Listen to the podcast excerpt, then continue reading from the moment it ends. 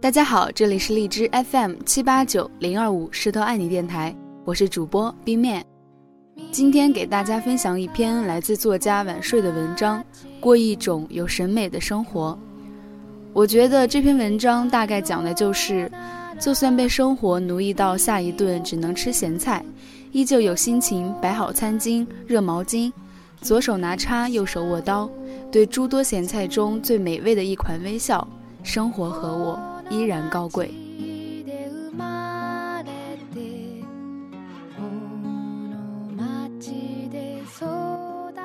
有人在网上晒自己家的一日三餐，都是家常吃食，土豆、豆角、茄子，看起来虽然不够美观，但还是挺诱人的。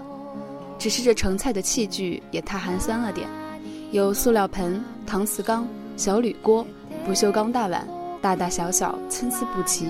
已经消灭了一部分食欲。网友吐槽他的餐具过分混乱和粗糙，超市几块钱的盘子也不至于买不起吧？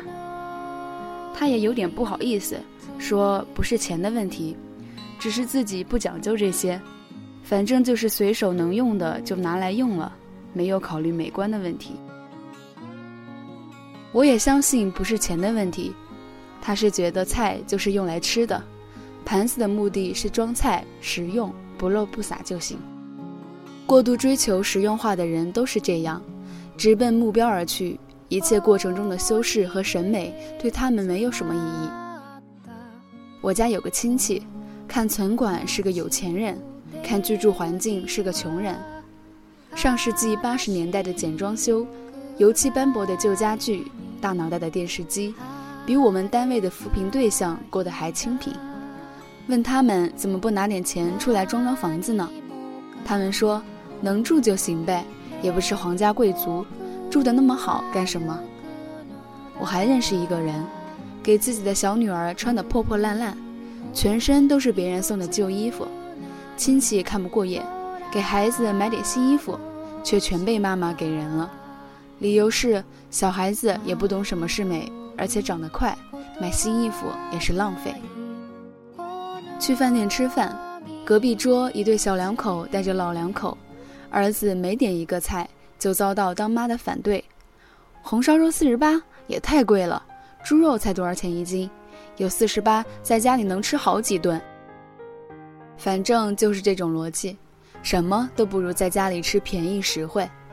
最后儿子生气了，丢下菜单，都不合算，那干脆回家吃得了。当妈的高兴了。我早就说回家吃，这样做才合算。情人节，同学想起老婆总抱怨自己不浪漫，就偷偷买了一束玫瑰送给老婆。老婆看都不看就扔到一边：“你有钱烧的呀？”他觉得玫瑰当不了吃，当不了喝，白浪费钱，第二天就凋谢了，还不如买点熟食更实惠呢。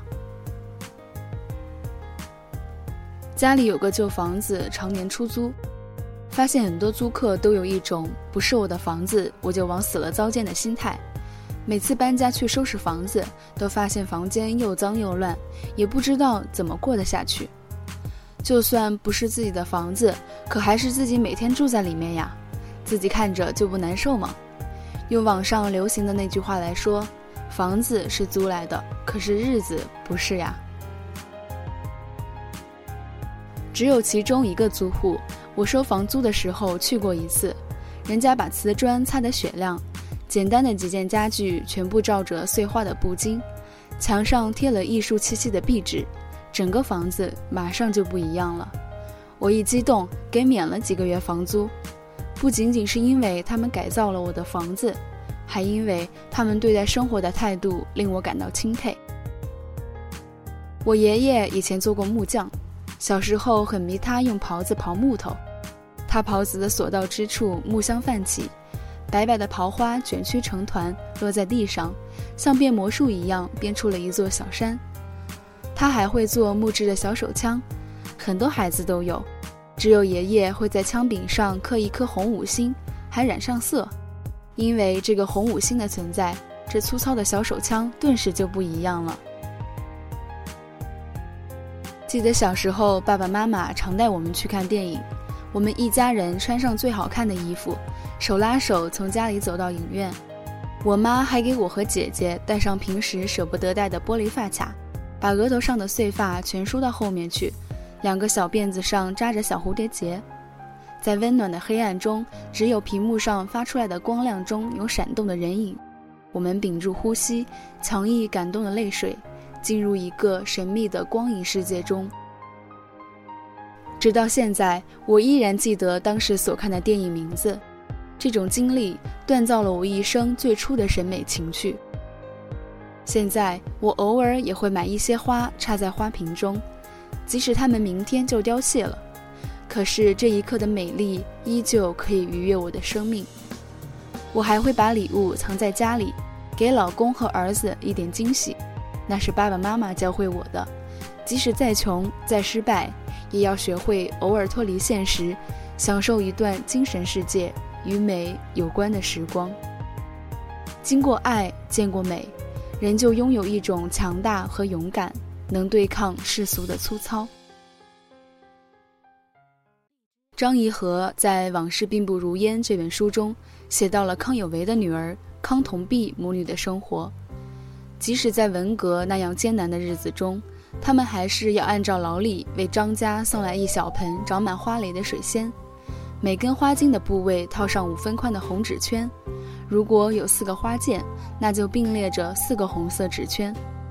水仙自有春意，而这寸寸红则带出了喜庆气氛。